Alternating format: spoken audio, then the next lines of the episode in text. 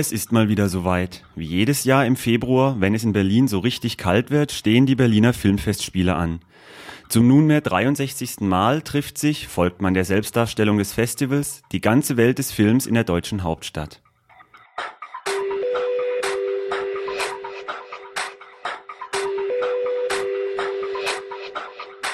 Die Berlinale, so viel ist sicher, ist neben Cannes und Venedig das wichtigste und größte Filmfestival Europas, wenn nicht gar der Welt und damit ein sogenanntes A-Festival.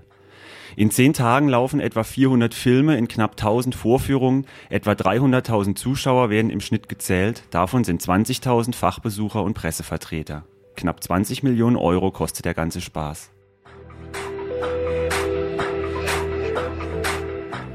Eingeteilt ist das Programm in verschiedene Sektionen. Neben dem Wettbewerb gibt es solche zum Beispiel für Arthouse-Filme, für Kunst- oder Avantgarde-Filme, für indigenes Kino, deutsches Kino, Kinder- und Jugendfilme, kulinarisches Kino oder Kurzfilme.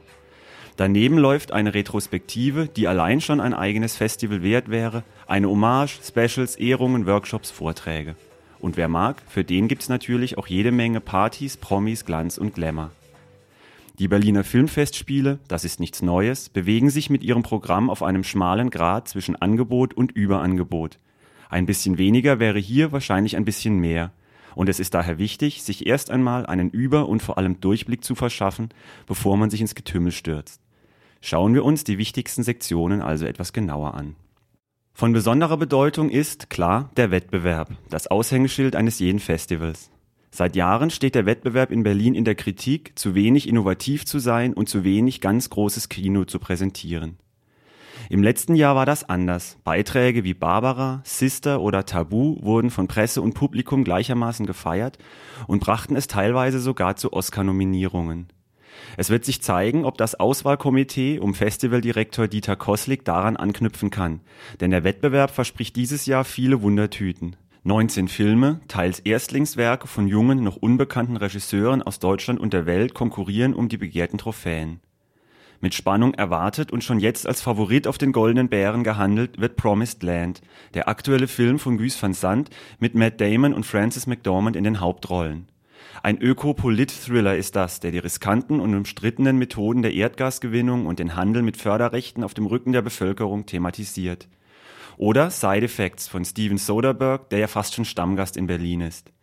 Der Psychothriller setzt sich mit den Machenschaften der Pharma-Großkonzerne auseinander, die ihre Unternehmensphilosophie weniger an menschlichen Bedürfnissen, sondern vielmehr an ökonomischen Zielen ausrichten. Oder Pardé, den aktuellen Streifen des iranischen Filmemachers Jafar Panahi. Dieser präsentiert trotz des aberwitzigen Berufsverbotes, das ihm vom iranischen Regime auferlegt wurde, einen Film, der sich, glaubt man den Ankündigungen, erneut kritisch mit den politischen Umständen im Iran auseinandersetzt. Diese genannten Filme sind übrigens typisch für das Selbstverständnis der Berlinale, die es sich auf die Fahnen geschrieben hat, politische Aussagen zu treffen, Positionen zu beziehen, Zeichen zu setzen. Auch und vor allem in der Programmgestaltung quer durch alle Sektionen.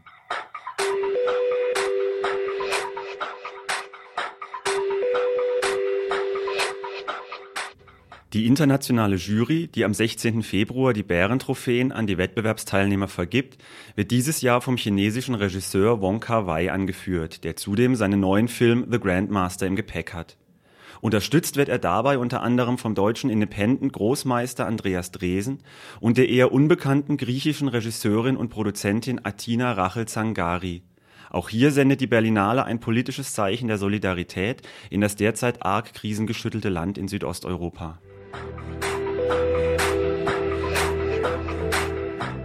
Doch der Wettbewerb macht trotz seiner Tragweite nur einen kleinen Teil des Festivalprogramms aus. Von besonderer Bedeutung für die Filmeinkäufer der Verleihe ist die Nebensektion Panorama, die dem internationalen Autorenkino eine Plattform bietet. Größtenteils leicht bekömmliche, aber keineswegs anspruchslose Arthouse-Filme werden im Panorama vorgeführt. Die Filme schaffen nicht selten den Sprung in die Programmkinos, weil sie einen gewissen Anspruch mit Publikumstauglichkeit vereinen.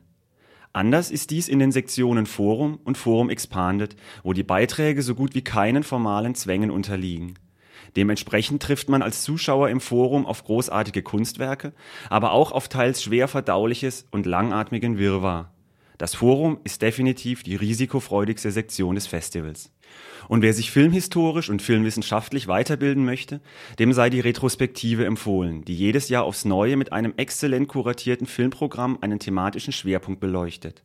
The Weimar Touch lautet der Fokus in diesem Jahr und meint das deutsche Kino nach 1933 und dessen Einfluss auf das weltweite Filmschaffen, in erster Linie natürlich auf Hollywood. Hier stehen Klassiker auf dem Programm, wie Casablanca, Some Like It Hot oder To Be or Not To Be.